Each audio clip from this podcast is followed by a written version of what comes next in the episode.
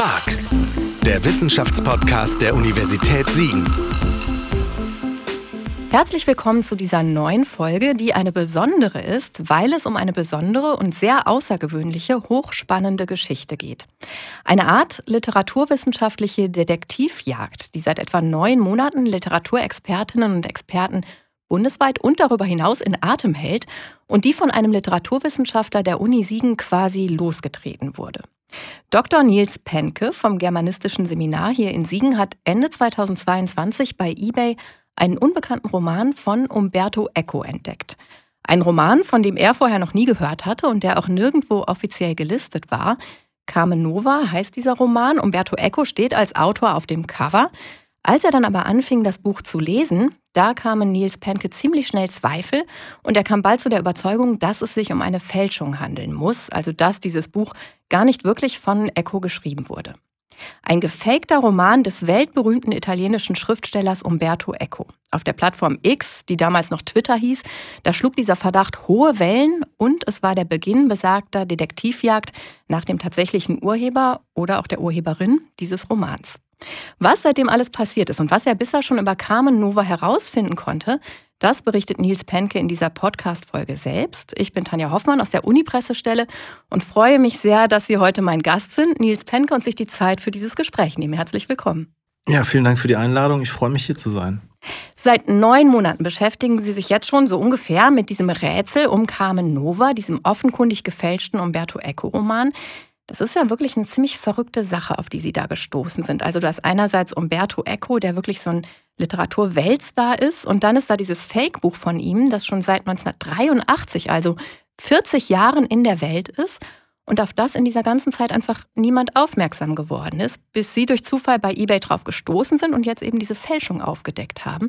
Ich würde Sie zu Beginn bitten, mal zu erzählen, wie das Ganze angefangen hat, also wie Sie dieses Büchlein Carmen Nova überhaupt entdeckt haben. Ich glaube, das ist jetzt so ein knappes Jahr her. Genau, also im Dezember letzten Jahres habe ich dieses Buch gekauft und habe da eigentlich mit, mit gar nichts Besonderem gerechnet. Also mein Vorsatz war eigentlich der, Umberto Eco mal systematisch zu lesen. Also ich habe mich in anderer Hinsicht schon mit ihm beschäftigt und wollte da jetzt auch mal die Texte lesen, die ich bislang vernachlässigt oder übersehen hatte und habe im Zuge dazu auch die ganzen Online- ähm, Antiquariate mal durchgeschaut und bin dabei auf diesen, diesen Titel gestoßen und dachte, ach Mensch, ja hier, Carmen Nova, Kriminalnovelle, kenne ich nicht, Nachwort von Roland Barth, ähm, klingt soweit plausibel passend, bestelle ich, hat 5 Euro plus Porto gekostet, also irgendwie was 6,70 Euro, 7 Euro nichts. so ungefähr, also nicht besonders viel habe dieses Buch dann kurz vor Weihnachten äh, erhalten, im Januar, Ende Januar, glaube ich, diesen Jahres gelesen und auch dabei eigentlich nur, nur das Gefühl gehabt, ja, das ist schon ein sperriger Text, der sich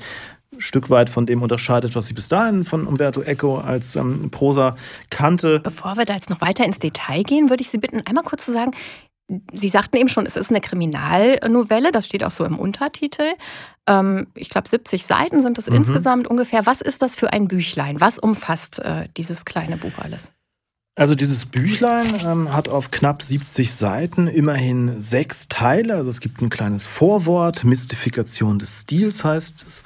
Dann gibt es diese Novelle von Umberto Eco, Carmen Nova, dann eine kurze editorische Notiz, dann gibt es Anmerkungen des Übersetzers, dann gibt es ein Nachwort von Roland Barth und dann noch Auszüge aus einem Interview mit Umberto Eco, also einer ganzen Reihe verschiedener Textsorten, die aber jetzt in unserem im Fachzusammenhang der Literaturwissenschaft gang und gäbe sind, weil so sind häufig äh, Ausgaben aufgebaut, wo dann noch so ein bisschen Information über den reinen Text hinaus geliefert wird. Es gibt eine Einleitung, die einem sagt, was einen erwartet. Es gibt ein paar ähm, Kommentare und Notizen, die ein bisschen was zur Erklärung, zu Begriffen, zur Entstehungsgeschichte, dann hier in diesem Fall zur Übersetzung in Anführungszeichen ähm, gesagt wird. Und im Großen hat das vollkommen plausibel auf mich ähm, gewirkt. Und der Text an sich ist eine fiktive Geschichte, die sich um eine Frauenfigur Carmen Nova dreht. So ungefähr. Also es geht auf jeden Fall um Carmen. Also wir haben einen Erzählendes, einen Ich-Erzähler, der auf der Suche nach einer Carmen ist. Am Anfang scheint es so, als würde es um die Carmen aus ähm, Prosper Mérimées Novelle gehen, die dann ja auch zum Gegenstand von Bizets Oper geworden ist. Also die Opern kamen, sozusagen die Spanierin. Da setzt dann irgendwann der Zweifel ein, ja, vielleicht ist es doch eine andere Carmen, es ist eine Geheimagentin. ist Carmen vielleicht auch nur ein Code, ist Carmen ein Buch, ist Carmen eine rätselhafte, ähm, eine rätselhafte Handschrift, also diese ganzen Möglichkeiten, mit denen dieses Zeichen der Carmen identifiziert wird und es ist eine Art ja, Kriminalagentengeschichte, in der aber relativ wenig passiert. Ihnen ist das ja an irgendeinem Punkt komisch vorgekommen. Vielleicht können Sie das mal so ein bisschen äh, berichten. Wo haben Sie dann gemerkt, Moment, hier stimmt irgendwas nicht? Also während des Lesens habe ich die ganze Zeit gedacht, ja, es ist sehr, sehr, sehr, ungewöhnlich, weil wenn man Echo kennenlernt, dann wahrscheinlich über den Namen der Rose, über das Foucault'sche Pendel, sind Texte, die ja doch trotz aller Bezüge auf philosophische Theorien, auf andere literarische Texte, auf große kulturgeschichtliche Zusammenhänge ja doch immer noch eine sehr starke und auch spürbare Lust am Erzählen haben. Ne? Also trotz der ganzen Gelehrsamkeit und dieser Millionen Bezüge und, und Reflexe sind es Texte, die, die man auch mit, mit Genuss, mit auch einer Form von Spannung lesen kann. Das ist hier bei, dem, äh, bei, bei Carmen Nova eigentlich nicht der Fall. Also es hat Ihnen keinen Spaß gemacht, das zu lesen. Es war schon eine anstrengende Lektüre, also okay. das auf jeden Fall. Auf der anderen Seite gibt es auch andere frühe Schriften, Umberto Ecos, ähm, die, die eher anstrengend sind, die jetzt nicht voll ähm, die das gleiche Lesevergnügen bereiten wie der Name der Rose. Ähm, insofern war mir das noch plausibel, aber richtig, ja, große Zweifel an der an der Authentizität hier dieser, dieser Konstruktion und vor allem dieser Zuschreibung äh, Umberto Ecos Autorschaft sind mir eigentlich erst dann gekommen, als ich mich informieren wollte. Also als ich ins Eco-Handbuch geguckt habe und dachte, hm, es gibt dazu keinen Eintrag und das taucht auch im Register nicht auf. Dann habe ich mir auch über die Verlagsseite das PDF besorgt und habe da äh, Carmen Nova gesucht und war vollkommen Fehlanzeige. Das kann doch eigentlich nicht wahr sein. Das muss doch irgendwo zumindest unter ferner Liefen mal erwähnt werden oder in irgendeiner Bibliografie stehen. Dann habe ich an die anderen ähm, Echo in die Biografie geschaut oder in andere einführende Echo-Literatur und nirgendwo irgendwo was dazu gefunden. Und das ist ja auch der große Vorteil heutiger Suche. Ne? Man hat dann eben das, das PDF oder eine, eine, Homepage und hat in einer Millisekunde ne, den, die Antwort, dass da, dass da nicht zu finden ist. Und ich dachte, das, das kann doch irgendwie nicht sein. Und dann habe ich genau die Leute ähm, ne, die diese Biografien und diese Handbücher herausgegeben oder verfasst haben, angeschrieben und dann hat sich das so weiterentwickelt. Das, ja, ich meine, ja, nee, interessanter Fall, nie von gehört. Das muss doch irgendwie ein Scherz, eine Fälschung, ein Betrug, was auch immer sein. Ähm, halten Sie mich auf dem Laufenden. Ich weiß nichts, aber fragen Sie mal da weiter. Und das war der, der Ausgangspunkt für mich eigentlich, ähm, dieses Buch nochmal, also auch als Buch nochmal neu in die Hand zu nehmen und diese ganzen Versatzstücke ähm, nachzuspüren. Und ich glaube, Sie haben dann ins Impressum geschaut, das auch nochmal genauer unter die Lupe genommen und festgestellt, da ist alles gefaked. Also sämtliche Angaben sind fingiert bzw. frei erfunden, von den genannten Verlagen bis hin zum verwendeten Schrifttyp. Ähm, Sie haben in diesen Angaben aber, glaube ich, jede Menge versteckte Hinweise und so literarische Anspielungen dann gefunden.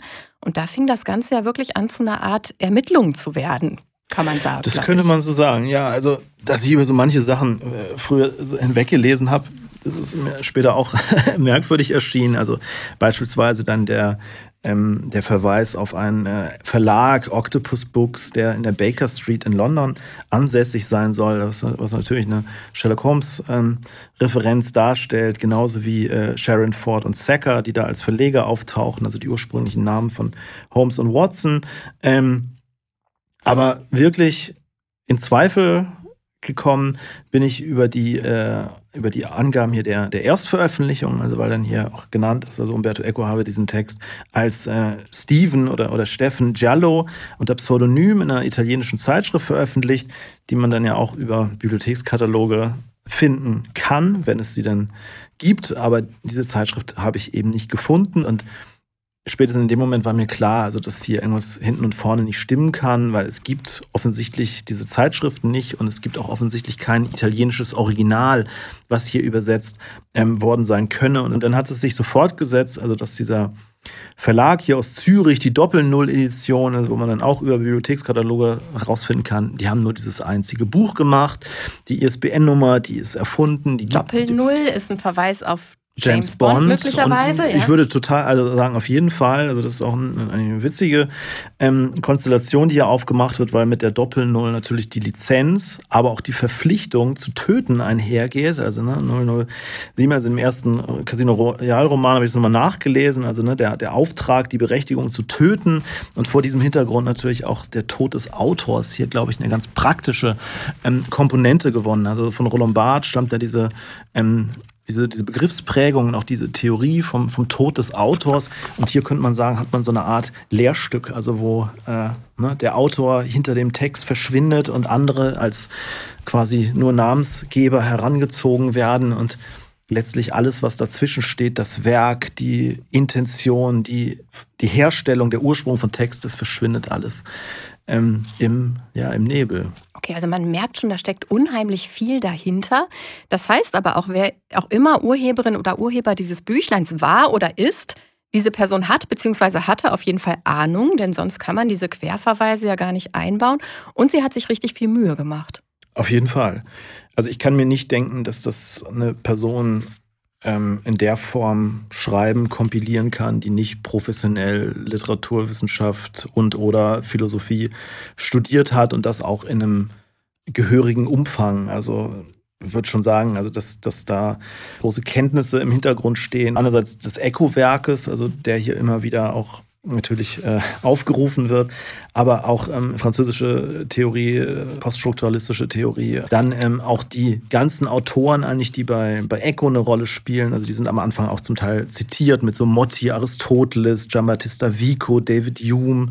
Auf der anderen Seite sind es diese vielen Bezüge eben auf Klassiker der Kriminalliteratur. Also Sherlock Holmes haben wir ja schon genannt, dann Edgar Allan Poe kommt immer mal wieder vor und vor allen Dingen ähm, James Bond und äh, ja, Ian Fleming, also jemand, der einerseits Philosophie, andererseits ähm, gewisse literarische Klassiker, aber eben auch die re rezente ähm, Populärkultur gekannt hat.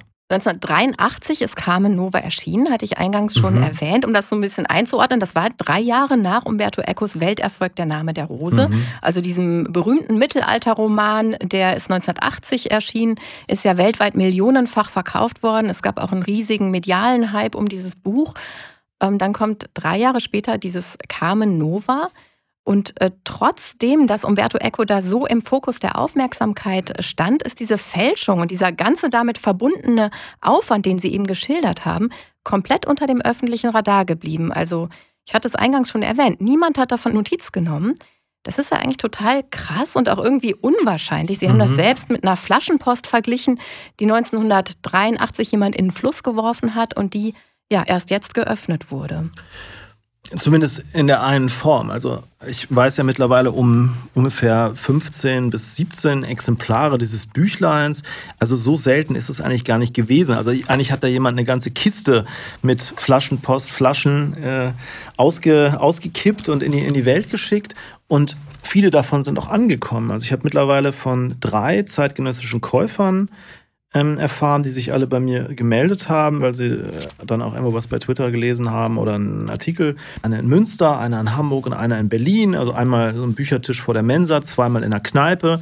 Immer im Kontext von Raubdrucken, also die ne, von so fliegenden Händlern äh, vertrieben wurden und ich meine, ich will jetzt nichts Falsches sagen, aber ich glaube, alle drei haben dieses Buch im Gefolge, im Doppelpack mit einem Raubdruck vom Namen der Rose. Aber keiner gekauft. von denen hat ja das quasi geknackt. Also keinem ist offensichtlich diese Fälschung aufgefallen. Nein, weil dieses Buch auch als ähm, ja, authentischer Ecotext verkauft wurde und zum Teil auch als solcher gelesen wurde. Und es ist wahrscheinlich auch ein großer Vorteil jetzt der heutigen Zeit, dass man diese ganzen Angaben hier in der Titelei und so weiter in einer halben Stunde prüfen und, und verwerfen kann, während man, glaube ich, in den 80er Jahren sehr, sehr viel mehr Zeit und Aufwand hätte betreiben müssen, um mal rauszufinden, gibt es diese italienische Zeitschrift wirklich und vielleicht Monate darauf hätte verwenden müssen, rauszufinden, die gibt es gar nicht. Und was ist jetzt eigentlich mit der ISBN und diesem Schweizer Verlag los? Wie war das denn für Sie, als Sie die ganze Dimension dieser Geschichte allmählich erfasst haben? Also als Ihnen klar wurde, was Sie da entdeckt hatten und auch wie unwahrscheinlich so eine Entdeckung ja eigentlich ist.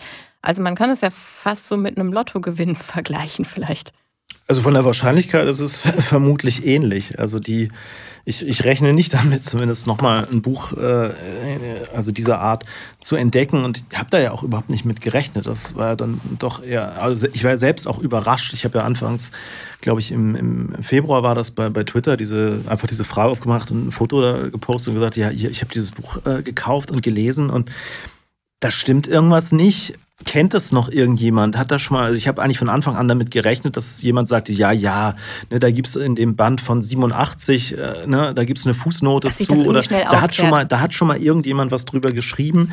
Denn auf der anderen Seite, auch 1983 muss ja in den jeweiligen Umfeldern doch irgendjemand immer gewesen sein, der genau weiß, wer hat diese Texte geschrieben, wer hat dieses Buch produziert, wo haben diese äh, Händler ne, in Hamburg auf dem Schulterblatt oder sonst so, ne, wo haben die diese Sachen eigentlich hergehabt und irgend, irgendjemand muss ja quasi die, die Quelle ähm, gekannt haben und gerade auch so im akademischen Umfeld, dass irgendjemand sagt, ja, ja, der hier, der hat seine, seine Dissertation über Semiotik abgebrochen, aber der hat dieses komische Buch gemacht. Aber das ist auch da insofern keine Form des Outings oder des Verrats ähm, gegeben hat. Das war schon, schon seltsam, aber ich habe eigentlich immer damit gerechnet, dass sich dann jemand mal meldet und sagt, ja, ja, netter Fund, aber eigentlich wissen wir das, wissen wir, eingeweiht hat das schon seit, seit 30 Jahren, aber das ist bis heute nicht der Fall und das sind jetzt ja fast acht Monate. Es haben sich zwar viele gemeldet, die dieses Buch haben und kennen, aber niemandem ist da nicht bislang jemand einen Zweifel dran gekommen. Die Tatsache, dass sich Leute gemeldet haben und gesagt haben, hier, ich habe das Anfang der 80er in der Kneipe gekauft, die ist ja wiederum aber auch ein guter Beweis für sie, dass das Buch tatsächlich damals schon in der Welt war. Mhm. Weil sonst könnte man ja auch denken, gerade weil das alles so unwahrscheinlich ist, dass vielleicht jemand jetzt erst das mhm. Buch unter falschem mhm. Datum äh, veröffentlicht hat. Aber das äh, ist ja erwiesen, dass das nicht so da ist. Da bin ich, bin ich relativ sicher. Ne? Also anfangs, das war natürlich auch so ein Grundzweifel. Das, das geht dann ja auch mal sehr schnell. Also ja, das, hat, das hätte ich doch selber erfunden und hätte das in die Welt gesetzt, um mich interessant zu machen oder meine Arbeit irgendwie ne, hier so den, den Anhauch des Geheimnisvollen zu geben geben oder Geld damit zu verdienen und bei, bei, bei Booklooker da die Preise in die Höhe zu treiben. Also das kam auch alles äh, da äh, so zutage. Auf der anderen Seite war ich dann sehr, sehr froh, dass sich jemand dann auch direkt meldete und sagte, ja, ich habe das Anfang 84 gekauft und dann gab es noch zwei weitere, die das auch alle auch altersmäßig bestätigen konnten, ähm, ne, die eben in der Zeit äh, studiert haben. Und auf der anderen Seite, wie Sie sagen, ähm, hätte auch das natürlich ähm, vollkommen fingiert sein können. Ne? Also mhm. man könnte natürlich auch irgendwie mit, ne, mit, mit findet in irgendeiner, in irgendeiner Druckerei oder einer Papierfabrik oder so noch so ein paar alte äh, Kartons und dann denkt man sich, oh Mensch, dann machen wir mal ein, ein fingiertes Buch und in Wirklichkeit hätte es auch von 2015 sein können. Aber ähm, dadurch, dass sich diese Zeitzeugen gemeldet haben, gehe ich schon fest davon aus, ähm, dass es eben 83, 84 auch tatsächlich veröffentlicht worden ist. Sie sind über dieses Rätsel um Carmen Nova und über die sozialen Medien mit vielen spannenden Leuten in Kontakt gekommen. Mit verschiedenen Feuilleton-Journalisten, also fast alle großen deutschen Zeitungen haben inzwischen über den Fall berichtet, aber auch mit dem Herausgeber des Umberto Eco-Handbuchs oder mit dem deutschen äh, Eco-Übersetzer Burkhard Kröber und sogar mit Umberto Ecos ältestem Sohn Stefano, der von der Geschichte auch total fasziniert ist. Ne? Das stimmt, wobei also der Kontakt zu Stefano Eco war ähm, vermittelt über Burkhard Kröber, den ich dann wiederum über den Verlag ähm, vermittelt bekommen habe. Aber das stimmt. Also die Vielzahl derjenigen, die sich mit mir in Verbindung gesetzt haben und ein paar, die ich auch selber kontaktiert habe, ist schon sehr groß und äh, es macht auf jeden Fall äh, ein ganz neues Gespür auf, also für diese ganzen Institutionen und Felder, die eigentlich an so einem, ja, an so einem Buch irgendwie beteiligt sind. Also einerseits die, die seriösen Verlage, dann sind es diejenigen, die selber mal vor 20, 30, 40 Jahren Raubdrucke veröffentlicht haben, aus welchen Gründen auch immer. Dann sind es Übersetzer, dann sind es ähm, Verlags- oder, oder auch äh, Zeitungsmenschen aus verschiedenen Ländern. Also es gab dann ja auch ein paar Berichte in Italien, Tschechien und in, in der Schweiz, von denen sich dann viele melden. Ähm, und ja, eben Interessierte aus, aus verschiedenen wissenschaftlichen Disziplinen und eben auch Lesern, die dann auch sich gerne beteiligen möchten. Also die ähm, die Liste so der, der Spekulation und der, der Verdächtigten, also die ist schon erstaunlich lang. Also das ist auch wirklich fast ein kleines Problem äh, schon für mich, dem, dem nachzugehen. Das weil, ist diese Detektivjagd, genau, die ich anfangs weil, weil, da so... weil viele sich ja. denken, ja Mensch, das kann doch nur mein, mein alter Kommilitone so und so gewesen sein, weil der hat doch mal das und das gemacht und heute ist der hier und da. Ähm, gehen Sie dem doch mal nach. Und äh, also ich habe da eine ganze Reihe von, von Namen auch mitgeteilt bekommen, also zum Teil auch prominente Menschen des, des äh, gegenwärtigen Kulturbetriebs und Feuilletons. Ähm, muss man natürlich vorsichtig sein und gerade um aus diesem, also erstmal jeder Spekulation nachzugehen, ist, ist äh, glaube ich, aberwitzig. Da würde ich Jahre mit zubringen. Da müssen schon stichhaltige ähm, ja, Indizien auch, auch vorliegen. Und wo Sie gerade die, äh, die journalistische Berichterstattung angesprochen haben, also was für mich eigentlich ist auch mit, mit das, das Eindrucksvollste ist, wie sich sowas auch verselbstständigt. Also weil nicht alle, die jetzt über diese Geschichte schreiben, auch tatsächlich mit mir gesprochen haben und wie dann selber so ähm, Legendenbildung und vor allen Dingen auch äh, entsprechende Aufladung und äh, atmosphärische und, und, und irgendwie so narrative Elemente da, da hineinkommen. Also, ne, ich habe ja immer anfangs gleich gesagt, ja, ich habe das, ich hab das einfach nur, nur bei eBay gekauft und bestellt. Ne, und dann wird da irgendwann ein Antiquariatsbesuch an einem regnerischen Tag und ne, diese, diese ganze Entdeckung wird dann, wird dann, wird dann zu so einem Mysterium. Also, wie man das natürlich auch aus manchen Romanen oder auch aus Filmen kennt, wo man solche rätselhaften Bücher vermutet, nämlich in alten, staubigen Antiquariaten oder in der Klosterbibliothek oder also schnöde bei eBay im bestellt, Archiv. genau, nicht so genau, richtig. und irgendwo aus so einem, so einem braunen, äh, braunen Papierumschlag äh, ziehen, erstmal sechs Wochen in irgendeinem beliebigen Bücherstapel lagern und dann mehr oder weniger zufällig drauf stoßen das wird, glaube ich, in der, in der Wahrnehmung mancher auch die, dieser Geschichte dann nicht gerecht. Also ne, das Profane muss auch in der Hinsicht an dem, dem Mysterium etwas weichen. Und das führt natürlich auch dann dazu, dass äh, ne, ich nicht einfach nur ein Literaturwissenschaftler bin, der zufällig so einen Text gelesen hat, sondern wird man gleich als Detektiv oder sonst irgendwas auch in so eine ja, nicht nur Echo, sondern in so eine ganze populärkulturelle ähm, Figur da eigentlich reingeschrieben. Und äh, das ist eine, eine, bizarre Beobachtung, also auch für mich, äh, mich dann in diesen Texten. Was Ihnen da passiert ist, quasi. Genau, genau. Mhm. Also mich in diesen Texten zu lesen, wo ich mir denke, ja, es ja, ist eine nette Geschichte, aber es ist weit weg von dem, was ich eigentlich bin und was ich hier mache. Ich glaube, ich darf das sagen, Sie waren in der Zeit in Elternzeit. Genau. Äh, insofern war das ja schon ein besonderer zeitlicher Abschnitt, denke ich, äh, für Auf jeden auch, Fall. wo also das dann so reingekommen das, das ist. ist, ne, das ist eigentlich so das Produkt von so, früher hieß das Nebenstunden. Ne? Also wenn das Kind dann, dann Mittagsschlaf gemacht hat oder abends im Bett war oder so, dann konnte ich nochmal ein paar E-Mails beantworten oder nochmal hier und da ein bisschen was nachblättern.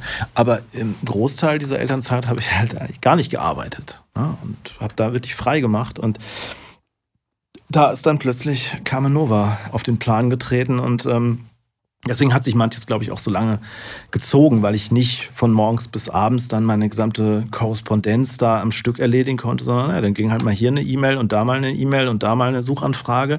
Aber das hat dann eben drei Wochen gedauert und nicht wie sonst vielleicht zwei Tage. Ich würde noch mal auf Ihren Kontakt äh, zur Familie Echo mhm. zurückkommen, denn das hat Ihnen ja auch eine Erkenntnis gebracht, nämlich dass auch die keine Kenntnis von diesem äh, Buch haben. Das wäre ja sonst eventuell auch eine Möglichkeit gewesen, denn näher dran ist ja niemand das als stimmt. die Kinder. Genau, genau. Also Burkhard Kröber, der ja seit über 40 Jahren eigentlich alles von Echo übersetzt hat, was, was der äh, hier geschrieben hat, ähm, der hat diesen Kontakt hergestellt und hat mir dann auch direkt diese Mail da weitergeleitet von ähm, Umbertos äh, ältestem Sohn Stefano, der da äh, abends noch direkt in die, in, die, in die Bibliothek gegangen ist und auch im Nachlass da nachgeschaut hat und meldete, nein, also es gibt nicht eine Spur, nicht einen Hinweis auf dieses Buch. Also weder, dass äh, Umberto Eco das gekannt hat, es hätte natürlich auch gut sein können, dass ihm das mal jemand zugespielt hätte. Also das hätte ich für durchaus realistisch gehalten. Man weiß ja auch, dass Umberto Eco auf seinen Lesereisen immer die Antiquariate besucht hat, dass er selber ein großer Liebhaber von besonderen und seltenen Büchern und gerade auch von gefälschten Büchern war. Das hat ihn ja Ganz selber fasziniert.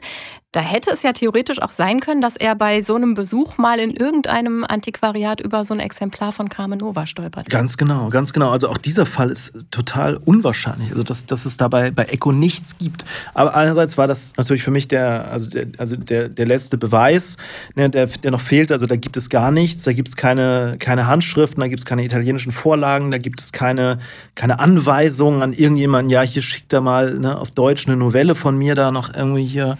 Äh, über die Raubdruckszene in die Welt oder so etwas. Also, dass das vollkommen fehlte, das war für mich dann der, der Beleg. Also, wir haben es hier mit einer, mit einer deutschsprachigen, genuinen ähm, Kreation zu tun, also so eine Art Echo-Apokryphe, wo jemand ne, ohne das Mitwissen des Autors versucht, diesem, diesem Werk oder dieser Werkbiografie noch so ein kleines Teilchen einzuschieben. Und das wäre natürlich die, die perfekte. Äh, Irritation gewesen, also dass Echo selber irgendwo auf Lesereise in Berlin oder in der Schweiz in, in, in, in ein Antiquariat geht und auf einmal mit einem Buch von ihm selbst konfrontiert wird. Das Glauben Sie, dass das hat. vielleicht die Intention dieses Verfassers oder der Verfasserin gewesen sein könnte, Umberto Eco da so ein bisschen an der Nase rumzuführen oder ihn damit zu konfrontieren? Ja, das ist ja das Schöne und auch gleichzeitig das Schwierige an diesem Text, weil wir eigentlich keinerlei an Anhaltspunkte haben, können wir letztlich Warum? an Intentionen mehr oder weniger alles annehmen.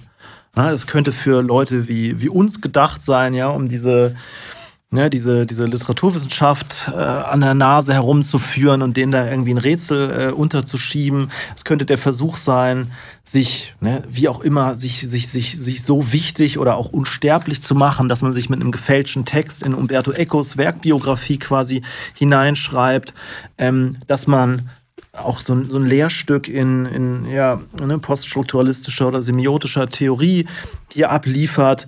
Ähm, oder natürlich auch, dass man Echo selber ja, irritiert, erschrickt. Ähm, und da vielleicht Weil da schon damit, was zugehört, ne? Einem so prominenten Autor quasi zu Lebzeiten, denn Echo lebte dann ja. natürlich noch. 2016 ist er gestorben. Also ein gefälschtes Werk quasi unterzujubeln, das ist schon auch irgendwie krass. Total. Oder auch Echo einfach ähm, quasi den Stoff zu liefern.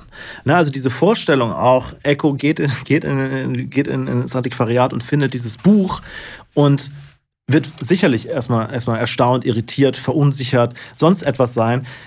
Andererseits äh, wäre er davon auszugehen gewesen, dass er, dass er mit diesem Buch auch irgendwas gemacht hätte. Er hätte darüber geschrieben, er hätte diese, diese Irritation zum Ausgangspunkt einer neuen Erzählung gemacht. Also da hätte sich natürlich auch jemand quasi in das Echo-Werk noch hineinbringen können mit einer quasi, ne, hier so einer kleinen Schrift, äh, den, den großen Meister zu provozieren, Carmen Nova doch zum Thema irgendwie eines größeren Romans ähm, zu werden und vielleicht selber dann als eine Art Echo-Figur und Rätsel ähm, zu werden. Also plausibel ist das, äh, halte ich, halte ich auch für, für durchaus möglich. Also ja, auch ein, ein, einzigartiger Versuch eigentlich, sich über so eine, so eine fingierte Schrift quasi in das Werk eines ja, namhaften oder sogar weltbekannten Autors äh, hineinzuschummeln. Irgendwie. Wir sprechen gleich weiter, unter anderem über eine ganz heiße Spur, die sich im Zuge ihrer Ermittlungen zwischenzeitlich mal aufgetan hatte und auch darüber, welche Ansatzpunkte und Ermittlungsmethoden noch dabei helfen könnten, die Urheberin oder den Urheber dieses Buches zu finden. Vorher möchte ich Sie aber gerne persönlich etwas näher vorstellen, denn in diesem Podcast geht es auch darum, die Wissenschaftlerinnen und Wissenschaftler der Uni Siegen etwas besser kennenzulernen. Sie haben in Braunschweig und Göttingen studiert, Germanistik, Skandinavistik und Philosophie und anschließend in Göttingen auch promoviert. Danach waren Sie wissenschaftlicher Mitarbeiter und Dozent an der Uni Göttingen und Sie waren mehrmals für Gastaufenthalte im Ausland, zum Beispiel an der Harvard-Universität in den USA und an der Universität Tartu in Estland. 2015 sind Sie dann hierher an die Uni Siegen gekommen. Sie haben ja unter anderem in der Forschungsstelle Populäre Kulturen gearbeitet und dort wichtige Vorarbeit für den Sonderforschungsbereich Transformationen des Populären geleistet. Dieser Sonderforschungsbereich, der wurde Ende 2020 von der Deutschen Forschungsgemeinschaft bewilligt. Das war ein großer Forschungserfolg für die Uni Siegen. Sie haben dann bis Ende 2021 am SFB noch mitgearbeitet. 2018 ähm, haben Sie vom Forschungskolleg der Uni Siegen ähm, den Zukunftspreis bekommen für Ihr Buchprojekt, das Sie gemeinsam mit Matthias Schaffrick, einem Kollegen, umgesetzt hatten, Populäre Kulturen. Und nächste Woche, ganz aktuell, bekommen Sie noch einen Preis, nämlich den Förderpreis der Dillmeier Stiftung.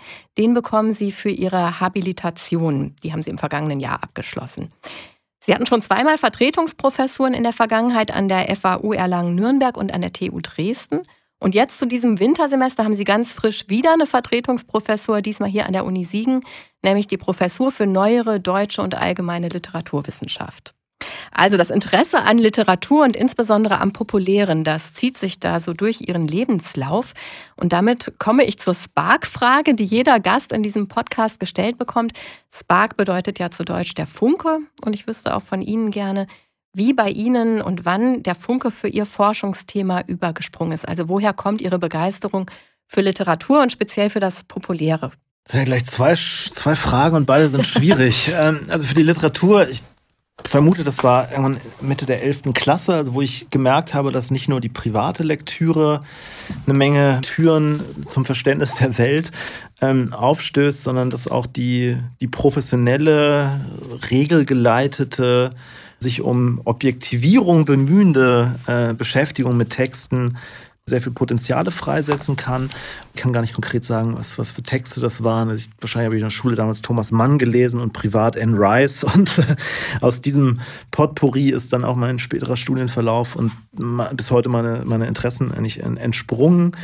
Ähm, das Populäre ist eigentlich eine siegende Entwicklung. Also ich habe mich auch früher schon mit populären, populärkulturellen Gegenständen beschäftigt, also mit dem Horrorfilm, mit Heavy Metal, mit Popliteratur. Aber eine vertiefte und vor allem auch theoretische Auseinandersetzung hat eigentlich erst hier in Siegen eingesetzt. Das vor allem durch die Forschungsstelle, wo wir anfangs auch Lesekreise hatten und eine Menge Kolloquien und viel Austausch stattgefunden hat, der eine Menge Perspektiven eigentlich entwickelt oder zumindest geschärft hat. Und aus dem, also aus der gemeinsamen Arbeit sind dann äh, unter anderem meine, meine Habilitationsschrift entstanden. So, die Arbeit heißt Formation des Populären und es geht vor allem um die Arbeit an diesen Begriffen des Populären, der Popularität, der Popularisierung. Das ist so die historische Tiefendimension, die ich in der Arbeit ähm, ausgelotet habe und jetzt gegenwärtig ähm, im letzten Jahr auch erschienen ein kleines Buch über Insta-Poetry, also über lyrische Texte auf Instagram und Umberto Eco ist mehr oder weniger zufällig dazwischen gerutscht. Ich würde damit auch gerne wieder zurückkommen auf Carmen Nova und ihre Recherchen dazu. Sie hatten da vor einiger Zeit eine heiße Spur und waren sich fast sicher, die tatsächliche Verfasserin dieser Novelle Carmen Nova gefunden zu haben, nämlich eine Literaturtheoretikerin namens Heide Heinz. Wie sind Sie auf diese Person gekommen und was hat diese Spur ergeben? Hier vorne auf der ersten Seite, schade, dass man das Buch jetzt nicht zeigen kann, also da, wo wir auch Sharon Ford und Secker und den Ort der Erstveröffentlichung und sowas hatten oder Zürich, dort steht unter Übersetzung Doppelpunkt H. Heinz. Das habe ich erst übergangen, weil ich auch bei der ersten Katalogsuche da niemanden gefunden habe, der äh, oder der oder die jemals im Echo-Zusammenhang als Übersetzer aufgetreten ist, bis mir dann jemand äh, auch bei, bei Twitter äh, mal zuspielte, ja, könnte das nicht Heide Heinz sein, H. Heinz. Ne, der erste Gedanke war natürlich der, könnte super äh, passen, vor allen Dingen, weil es äh, auch eine, eine Art äh, Parallele zum Namen der Rose sein könnte, weil da gibt es ja auch dieses kurze Vorwort, in dem Umberto Eco als Übersetzer auftritt und dann beschreibt, wie er über sonst wie viele Wege und äh, abenteuerliche Missionen dieses, dieses Manuskripts quasi gerettet hat und übersetzt und rekonstruiert hat. Also Umberto Eco, der eigentliche Autor, der als Übersetzer auftritt, also eine, eine Vorstellung auch, die man in, ja, in, eigentlich in allen, allen Jahrhunderten und insbesondere im Zusammenhang mit Novellen und, und Romanen äh, immer wieder zu sehen bekommt hätte das hier perfekt gepasst. Also ne, unter Übersetzerin erscheint die tatsächliche Autorin. Denn Wir Heide vielleicht Heinz, kurz erklären, genau, wer genau, Heide, Heide Heinz hat auch vom Profil perfekt gepasst. Also sie hat einerseits viel äh, Theorie veröffentlicht, also auch in den typischen Theorieverlagen, also im Passagenverlag sind zwei Bücher von ihr erschienen. Sie hat eine feministische Theoriezeitschrift veröffentlicht und es gibt ein Buch, das heißt Textjungfrauen, da geht es um Textobjekte, ein Begriff, den sie selber geprägt hat. Und ihre Definition eines Textobjektes ist, es handelt sich dabei um die Manipulation von Text. Ähm, der Spur bin ich nachgegangen, äh, habe dann mit einem Journalisten, mit dem ich eine Zeit lang da auch zusammengearbeitet habe, eine erste Heideheinz in Düsseldorf herausgefunden. In Düsseldorf soll der Ort gewesen sein, an dem Heideheinz ähm, gelebt hat. Diese erste Heideheinz äh, sei zwar Künstlerin, aber sie hat von sich gesagt, nein, sie habe nie was mit Literatur zu tun gehabt. Ich bin es nicht. Aber wir haben weiter gefragt, dann über den Verlag einen Kontakt herstellen lassen mit dem wurden auf den Ehemann von äh, Heide Heinz verwiesen, von dem wir dann erfahren haben, dass dieser Heide Heinz verstorben ist mittlerweile, aber er sich sicher sei, dass sie nie etwas hier mit diesem Text zu tun gehabt oder mit diesem Buch zu tun gehabt habe. Das kann natürlich auch ähm, einfach ein Abwehrreflex sein. Oder es war vielleicht ein Versprechen, das er ihr geben musste, es niemandem zu verraten. Oder aber es war ein äh, Versprechen. Äh, genau. Das ähm, war dann aber doch erstmal eine, eine, eine Absage und schauen, wie es weitergeht. Das heißt, ganz ausgeschlossen ist Heide Heinz als Autorin nicht, aber Sie konnten es nicht letztlich belegen bis bislang noch nicht. Also das müssen dann eben Textvergleiche tun. Aber ansonsten, also vom Profil her, wäre es natürlich die, die perfekte, perfekte Passung gewesen, die, die da bei Heide Heinz bestanden hätte. Sie hatten eben schon gesagt, dass es so ein bisschen verrückt ist, welche Eigendynamik äh, durch dann auch Zeitungspublikationen und mhm. so weiter in diese Geschichte gekommen mhm. ist. Ähm, dazu muss man vielleicht noch erklären, die großen Feuilletons haben berichtet vor etwa drei Wochen haben wir dann als Uni-Pressestelle in Zusammenarbeit mit Ihnen eine Pressemitteilung nochmal rausgegeben zum aktuellen Stand der Dinge. Die wiederum äh, führte dazu, dass das Thema von der DPA, also der größten deutschen Nachrichtenagentur, aufgegriffen wurde und dann sehr breit deutschlandweit in sehr vielen Medien darüber berichtet wurde. Und dann haben sich äh, auch nochmal weitere Menschen bei Ihnen gemeldet. Unter anderem ist eine witzige Geschichte, der ehemalige Gitarrist der Band Tonsteine Scherben. Ein Gitarrist von Tonsteine Scherben, ich habe da mal nachgeschaut, da gab es sehr viele, die da im Laufe der Jahrzehnte ähm, mal bei der Band gespielt haben. Aber auch das war ein zeitgenössischer Käufer, der, der 83 in, in Berlin auf dieses Buch äh, gestoßen ist, der selber jetzt fasziniert ist von, von dieser Geschichte.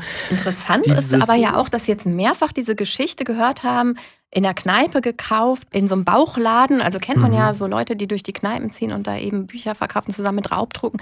Das weist ja irgendwie darauf hin, dass es schon ja, so ein professionelles Netzwerk in irgendeiner Form gegeben hat, um dieses Buch zu vertreiben in den 80ern. Auf jeden Fall. Also das äh, lässt sich ja auch aus diesen drei Orten äh, schon ableiten. Also ursprünglich habe ich gedacht, das wäre eine rein westdeutsche Geschichte, ähm, weil es eben in Hamburg und Münster äh, zuerst äh, mir diese Berichte dazu gespielt wurden, aber jetzt mit ähm, West-Berlin, also wo doch irgendwie klar ist, es muss irgendwie einen Transfer gegeben haben und es war natürlich mit einem gewissen Aufwand verbunden. Also entweder ist da jemand mit einem vollen Kofferraum oder mit einem, mit einem Anhänger oder sonst was aus West-Berlin durch die äh, nach Hamburg gefahren oder andersherum. Also auf jeden Fall ist der, der Aufwand, der da betrieben wurde, um dieses Buch zu vertreiben, schon relativ groß gewesen und es deutet natürlich auf ein professionelles Netzwerk auch hin, zumal diese Käufe immer im Zusammenhang mit anderen Raubdrucken auch ähm, getätigt wurden. Und insofern ist das natürlich so ein, so ein Milieu, ähm, in dem man auch fündig werden könnte. Wo es vielleicht Leute gibt, die auch auf dem Wege davon gewusst haben, denn das kann ja, ja keine One-Man-Show sein. Also, auf keinen Fall. Also, den, ja. also selbst, also den Text vielleicht, aber gleichzeitig dann auch noch so so äh, diesen Vertrieb zu organisieren. Genau, diesen ne? Vertrieb zu organisieren und auch dieses Buch zu produzieren. Also es ist jetzt eher ein billiges Büchlein, aber es fällt noch nicht auseinander und es äh, Ne, ist, ist glaube ich, schon ganz ordentlich gemacht. Also es sind ja doch verschiedene, also Textproduktion, Buchproduktion, Buchvertrieb. Also das kann eigentlich eine einzelne Person gar nicht geleistet haben. Wobei es auch da ähm, äh, interessant und auch wiederum un unwahrscheinlich ist eigentlich, dass sich mehrere Leute auch bei mir gemeldet haben oder mit denen ich gesprochen habe, die selber sagten, ja, in den 80er Jahren, äh, ich kenne das Milieu gut und ich habe da selber so einige Erfahrungen gemacht, aber das Buch habe ich nie gesehen. Haben Sie da noch Anfragen offen im Moment oder wie ist so da der Stand Ihrer Recherchen äh, in diese Richtung? Ich habe sehr viele, sehr viele offene Anfragen, nur bei vielen Anfragen weiß man ja wiederum auch nicht. Also ist es nach, nach sechs Wochen, ist das noch offen oder ist das Schweigen schon eine Antwort oder ist diese Nachricht vielleicht gar Kommt nicht angekommen? Ja. Also das sind natürlich auch viele, viele Unwägbarkeiten, mit denen man es da zu tun hat. Momentan besteht eigentlich meine Haupttätigkeit aus, aus Warten. Also es sind Was ja auch sehr frustrierend sein kann. Allerdings, neben Menschen, die Ihnen weiterhelfen könnten, Zeugen, vielleicht Beteiligten an dieser ganzen Geschichte, äh, gibt es ja noch andere Möglichkeiten ähm, auch technische Untersuchungsmethoden, im Grunde wie bei einer Kriminalermittlung so ein bisschen. Zum Beispiel die sogenannte Papierforensik, also eine forensische Untersuchung dieses Papiers, auf dem äh, das Büchlein gedruckt ist. Mhm. Was könnte Ihnen das denn bringen? Also das wurde mir auch relativ bald, also zu Anfang unterbreitet, ja, melde dich doch mal bei dem oder demjenigen. Ne, das sind Leute, die nehmen ein Buch in die Hand und können dir sofort sagen, anhand der Papiere, ne, wann das wo gedruckt worden ist. Also ob das jetzt eher aus Hamburg oder eher aus Zürich stammt und ne, in welcher Druckerei und ne, mit welchem Verlagskontakt da möglicherweise ähm, dieses Buch produziert worden ist. Aber auch da äh, sind manche Anfragen noch offen oder Kontakt äh, lassen sich eher schwer herstellen. Möglich ist es. Also ich könnte mir gut vorstellen, dass jemand, der, der in der Zeit schon äh, unterwegs gewesen ist, sagt, ja, hier, ne, ich weiß genau, so sahen die und die Bücher aus dem und dem Verlag am Anfang aus. Das ist mit großer Wahrscheinlichkeit die und die Druckerei und das können doch eigentlich nur der oder der gewesen sein. Also das ist eine der Möglichkeiten. Ähm, da bin ich dran, aber ja, also da gestalten sich die Anfragen schwierig. Ähnlich ist es mit der juristischen Spur. Also es gibt einen Oberstaatsanwalt, der in den 80er Jahren in Berlin einen großen Prozess geführt hat. Da gibt es auch einen schönen Spiegelartikel, ich glaube, der ist von 88 gewesen, über die Ermittlungen auch der verschiedenen Polizei- und äh, Behörden und, und, Landeskriminalämter und so weiter, die sich da mehr oder weniger so, so einen Agentenkrimi in Berlin geliefert haben, um eben über diese Kneipen, die ganzen Druckereien im, im Hinterhaus ähm, und so weiter zu erreichen, um dieses Raubdruckmilieu ähm, äh, trocken zu legen. Weil ich glaube, zeitweilig ist es gerade auch jetzt in, diesem, in dieser, in dieser Echo-Zeit zum Problem für manche große Verlage geworden, weil die, die Hardcover-Ausgaben sind relativ teuer gewesen und also gerade bei Echo, der Name der Rose oder auch Michael Ende, die unendliche Geschichte, das sind so zwei der Bestseller-Autoren, die häufig geraubdruckt wurden. Ähm, hat sich das für ne, die Raubdrucker gelohnt und für die Verlage war das schon ein veritabler Schaden. Und insofern gab es das Interesse, diese, dieses Milieu mal trocken zu legen, weil in den Vorjahren, also ob die da ihren Marx und Engels oder Trotzki und Wilhelm Reich da über die Büchertische geschickt haben für eine Mark 50, das äh, war vielleicht politisch irgendwie für manche ein Problem, aber jetzt nicht, nicht kein großes ökonomisches ähm, Problem gewesen. Und diesen äh, Staatsanwalt äh, habe ich auch versucht zu kontaktieren, der noch lebt. Und äh, da warte ich auch noch auf äh, Antwort. Ach, schwierig, dieses Abwarten kann ich mir vorstellen. Genau. Es gibt äh, sonst auch noch künstliche Intelligenz, die Möglichkeit der literarischen Textanalyse mittels KI. Äh, das funktioniert so, dass bestimmte Muster, Worte, die immer wieder auftauchen, abgeglichen werden und dann eben ähm, offengelegt werden. Könnte Ihnen das auch helfen? Ja, da, da bin ich auch eigentlich dran. Also ich habe vor drei Monaten in äh, Berlin einen kleinen Vortrag gehalten an der FU und mit dem dortigen Professor für Digital Humanities und seinem Team auch ins Gespräch gekommen und gerade so diese Hauptverdächtigen mal ähm, vergleichend über solche stilometrischen Untersuchungen auch dann durch den Computer zu schicken, um zu schauen, also gibt es da wirklich auffällige Übereinstimmungen und wiederkehrende Muster und kann man vielleicht darüber so eine Art Urheberschaft auch äh, bestätigen oder verwerfen. Also man merkt, das Ende der Fahnenstange ist noch lange nicht erreicht. Wir beide haben uns jetzt schon ein paar Mal über Carmen Nova unterhalten, im Zusammenhang mit der Pressemitteilung, aber auch in der Vorbereitung auf diese Podcast-Folge. Und ich habe da so den Eindruck gewonnen, dass Ihnen das wirklich am Herzen liegt, dieses Rätsel zu lösen. Also, dass Sie sich auch persönlich verpflichtet fühlen, ein Stück weit der Sache auf den Grund zu gehen und das Aufgeben für Sie eigentlich keine Option ist, oder? Also zunächst nicht. Also erstmal macht es ja auch, es macht ja auch Spaß, eigentlich so, so einem Rätsel da ähm, zu arbeiten. Es passiert ja auch nicht allzu oft, äh, dass einem sowas begegnet. Und auf der anderen Seite ein Stück weit fühle ich mich definitiv verpflichtet, weil sich ja so viele Leute auch bei mir gemeldet haben und gesagt haben, ja, ihr geht doch dem mal nach und guckt doch mal hier und macht doch mal das und das noch. Und weil aus dem Schneeball einfach eine Riesenlawine genau, geworden ist. Genau, erstmal das ja. und sich da dann äh, frei zu strampeln ist vielleicht gar nicht so leicht. Und dann freut mich natürlich auch das Interesse daran. Also das hätte ja auch gut sein können, dass ich bei Twitter damals da drei Leute gesagt, ja, interessiert doch keinen oder ist doch irgendwie ein lange geklärter Fall. Aber dass sich eben so viele Menschen darauf bezogen haben und auch bei mir gemeldet haben und auch daran ja gerne irgendwie mitmachen möchten. Ne? Also so muss es vielleicht jemanden gehen, der, der professionell solche, solche Rätsel ähm, löst, dass man mit so vielen Spekulationen und äh, halbgaren äh, Annahmen und Indizien da konfrontiert wird, dass man ja erstmal das Problem hat, die, die zu sortieren, aber sich gleichzeitig auch verpflichtet fühlt, da so ein bisschen weiterzumachen, weil eben einfach das Interesse und auch eigentlich die Begeisterung so groß ist, weil alle denken, ja, das kann doch eigentlich gar nicht wahr sein. Mhm. Es gab im Literaturbereich ja in der Vergangenheit auch schon Fälschungen, die großes Aufsehen ähm, erregt haben, eine große öffentliche Aufmerksamkeit erzeugt haben. Das prominenteste Beispiel sind die gefälschten Hitler-Tagebücher, 83 im Stern veröffentlicht. Ein anderes die gefälschten Schiller-Handschriften von Heinrich von Gerstenberg. Der war ein Architekt und Fälscher und der hat etwa 50 Jahre, glaube ich, nach dem Tod des Dichters Friedrich Schiller Gedichte gefälscht und in Umlauf gebracht. Im vergangenen Monat gab es interessanterweise auch eine große internationale Tagung äh, vom Literaturarchiv Marbach zum Thema Fälschungen in der Literatur. Man merkt an diesen Beispielen, da geht so eine gewisse Faszination von aus, von solchen Fälschungen. Also die sorgen für sehr große Aufmerksamkeit. Was glauben Sie, was ist das Faszinierende daran?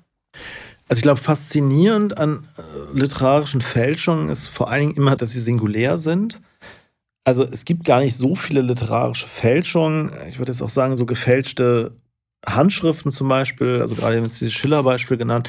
Also da ging es ja vor allen Dingen darum, auch damit Geld zu verdienen. Mhm. Also das ist dann vielleicht eher gar nicht so, so interessant, sondern vor allen Dingen interessant wird es ja da, wo in einem größeren äh, Umfang Text produziert wird, ähm, der darüber, also über den monetären Aspekt eigentlich hinausgeht. Also wo versucht wird, sei es jetzt alternative Vergangenheiten zu erfinden. Wo war es also ja bei den Hitler-Tagebüchern, genau, die das, man inzwischen das wär, das wär, genau weiß. Das, ja. das wäre das eine Extrem. Ich denke jetzt zum Beispiel auch an den, an den Ossian, also eine, gerade im 18. Jahrhundert, besonders populäre ähm, Dichtung, also die auch Goethe und Herder und andere viel beschäftigt hat, eben weil dort so ein weit, weit in die, in die, in die ersten Jahrhunderte zurückreichende Dichtung ähm, angeblich schon, schon erschaffen worden sei, an der man ja so Urformen der, der Poesie erkennen kann. Und es ist eigentlich ein bis heute interessanter und viel diskutierter Komplex fingierter Texte, die ja einfach Vergangenheit ganz, ganz weit äh, zurückverfolgbar machen sollen und ja so verschiedene, verschiedene Traditionslinien ähm, erfunden haben. Also da ist Carmen Nova natürlich ein paar Nummern kleiner, aber eher ähm, also insofern politisch harmlos äh, als reines literarisches ähm, Erzeugnis, von denen es wiederum sehr, sehr wenige gibt. Mhm. Also so genuine Fälschungen sind, sind einfach selten. Ich glaube, deswegen sind sie so interessant. Also weil da im Unterschied ist vielleicht auch zur bildenden Kunst, wo dann versucht wird, im Stil von, von, von Rembrandt oder Vermeer ein Gemälde, das verloren schien, äh, nochmal in, in die Welt zu bringen und damit natürlich auch sehr, sehr viel Geld zu machen, sind literarische Übersetzungen doch erstmal vor allem aufwendig und meistens unbezahlt. Ja. ja. Welchen Ausgang würden Sie sich denn für dieses Rätsel wünschen? Also hoffen Sie, den Verfasser oder die Verfasserin von Carmen Nova Leben zu finden, als ähm, lebende Person, mit der sie sich dann auch irgendwann eines Tages persönlich unterhalten können und zum Beispiel die Warum-Frage mal persönlich stellen können? Ich glaube, das schwankt. Also manchmal wünsche ich mir, dass sich mal jemand meldet und sagt, ja, das war so und so und so und dann ist die Geschichte erledigt. Manchmal wünsche ich mir auch, dass es noch ein paar spannende Wendungen und äh, weitere Stationen so im, im Laufe dieser Recherche nimmt. Weil die das Rätsel ja auch letztlich immer größer machen. Ja, und weil sie auch diese diese Geschichte, die, die ich jetzt eigentlich auch mit diesem Text und dieser ganzen Recherche erlebe, auch noch ein bisschen, bisschen spannender und auch ein bisschen umfangreicher macht. Also ich habe eigentlich nicht damit gerechnet, dass hier so ein kleines ähm, Ebay-Büchlein einen erstmal monatelang beschäftigt und einfach mit, ich weiß nicht wie viele Dutzenden, vielleicht sogar schon hunderten Leuten in Kontakt bringt und Einladungen nach hier und da und Anfragen von diesem und jenem. Also das ist schon eine seltene Erfahrung, also dass das Interesse da auch an der praktischen Tätigkeit eines Literaturwissenschaftlers so groß ist und eben auch dieser, dieser kollektive Aspekt, also wie viele Leute daran teilnehmen, die da miträtseln, die versuchen mit Spuren zu identifizieren und Material zu liefern und sich dieser, ja, dieses Buch bislang eigentlich ja, äußerst äh, widerständig erwiesen hat und Insofern wäre es natürlich also für mich auch interessant äh, zu wissen, wer dahinter steht und vielleicht auch ganz befriedigend, ähm, irgendwann eine Bestätigung für manche Thesen zu haben und irgendwie auch ja, darin bestätigt zu werden, dass man nicht, nicht vollkommen auf der, auf der falschen Fährte und nur von Fehlannahme zu Fehlannahme gegangen ist. Vielen Dank für dieses sehr spannende Gespräch, Nils Penke. Ich wünsche Ihnen viel Erfolg bei Ihren weiteren Recherchen und bin gespannt, was dabei noch rauskommt. Wenn es Ihnen gelingt, dieses Rätsel um Carmen Nova eines Tages aufzuklären und äh, die Leute, die dahinter stehen, zu identifizieren, dann müssen Sie mir versprechen, dass Sie nochmal wiederkommen als Gast in diesem Podcast. Erstmal wünsche ich Ihnen aber alles Gute dafür und auch für das äh, gerade begonnene Wintersemester, für Ihre Vertretungsprofessur hier an der Uni Siegen. Vielen Dank, dass Sie da waren. Ja, vielen Dank Ihnen für die guten Wünsche, für die Einladung und ich komme gern wieder.